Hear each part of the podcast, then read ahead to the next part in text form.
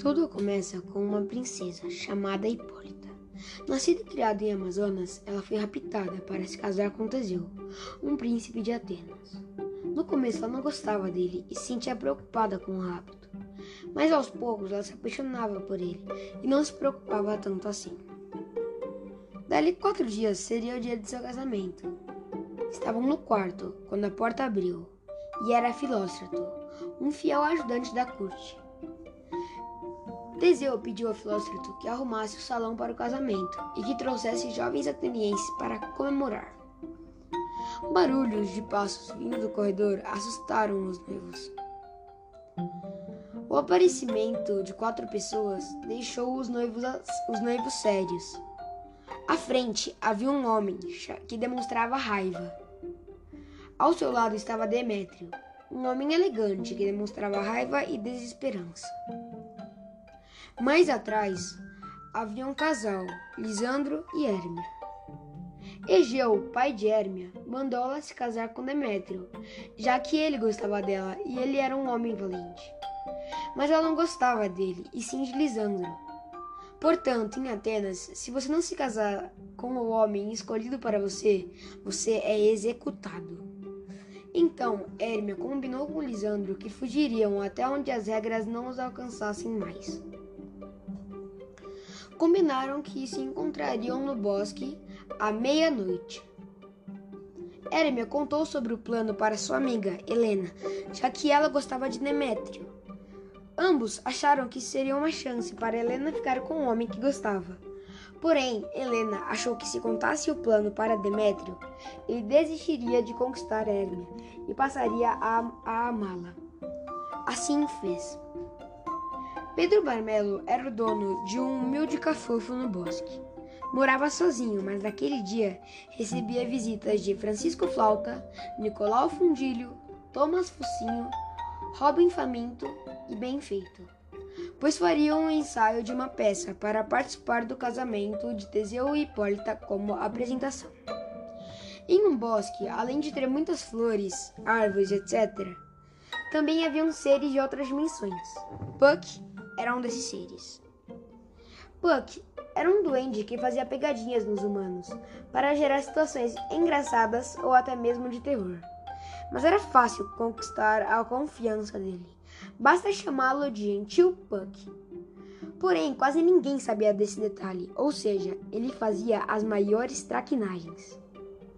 Oberon, o rei dos duendes, também ria dessas traquinagens. Mas Puck Estava com medo de encontrar Oberon e Titânia, a rainha das fadas. Ambos viviam brigando por ciúme, pois Titânia tem um menino indiano, filho de suas melhores amigas, que faleceu no parto. E Oberon queria que ele fosse seu criado, mas Titânia não permitia, pois tinha um grande afeto por ele. Então Oberon pediu a Puck chamando-o de gentil Puck, para que pegasse uma flor chamada Amor Perfeito, que foi acertada por uma flecha de um cupido, dando o poder de fazer que com que a pessoa que provar seu néctar ao primeir, é, a primeira pessoa que visse. Assim, Puck por, iria por ordem de Oberon ao leito de Titânia quando estivesse dormindo e espremaria o néctar em suas pálpebras, fazendo ela se apaixonar por alguém. Assim, Oberon iria pedir ao indiano e, como ela estava louca de amor, iria entregá-lo. Quando Puck estava indo cumprir sua tarefa, viu os amigos de Pedro Marmelo e ele ensaiando para a peça. Mas a apresentação estava horrível, todos estavam errando as falas.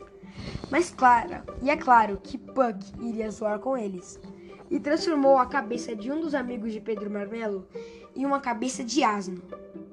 Oberon estava andando no bosque, até que achou Helena e Demétrio. Porém, Demétrio estava sendo grosso com Helena, e Oberon pediu a Puck que desse é, a, a um homem com roupas atenienses, que seria Demétrio, um pouco da flor para que ele ame Helena para sempre. E Puck aceitou. Depois de procurar e procurar, achou o homem com roupas atenienses. Só que não era Demétrio, e sim Lisandro. E deu um pouco da flor do, de, é, de amor perfeito a ele.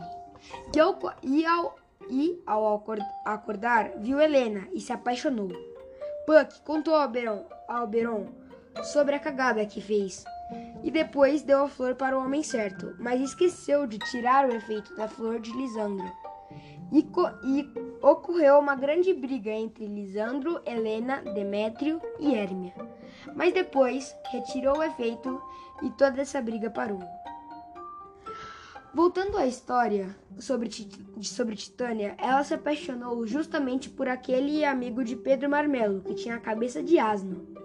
Oberon pediu o garoto, é, de acordo com o plano, e ela entregou-o. Após isso, ele retirou o efeito e ela esqueceu de tudo que aconteceu, e a posse do garoto ficou com Oberon.